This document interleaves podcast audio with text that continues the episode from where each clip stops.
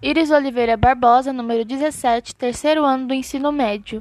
Bom, quando falamos sobre música, sempre vem algo relacionado ao gênero ou à letra, muito diferente do contexto de antigamente, que se caracterizava apenas pelos sons reproduzidos pelos instrumentos criados da época.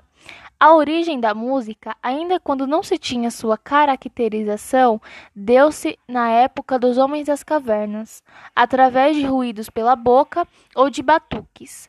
Com o passar dos tempos, muitas das civilizações já estabelecidas criaram seu próprio jeito musical, seja por melodia, canto, instrumentos feitos pelos mesmos, entre outros.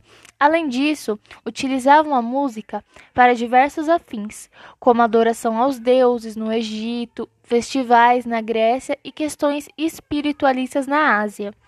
Na música, existem muitos caracteres diferentes, como o tom, que é a altura do som em escalas, a altura, que são as frequências altas e baixas percebidas pelo, pelos ouvidos, a duração, o tempo de repercussão da música, o ritmo, a batida, o timbre, que nos permite diferenciar os instrumentos utilizados, e a intensidade, que é a percepção da amplitude das ondas sonoras.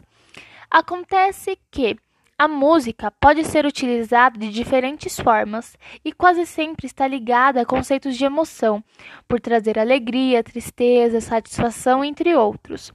Ademais, cada época tem o seu tipo, gênero de música, como a clássica, contemporânea, a discoteca, o samba, o funk nos 50, 60, 80, 90, 2000, entre outros a música evoluiu e, com isso, trouxe novos gêneros, instrumentos, formas de ouvi-las e reproduzi-las e principalmente de utilizá-la, mesmo porque percebe-se a diferença entre os ritmos das músicas.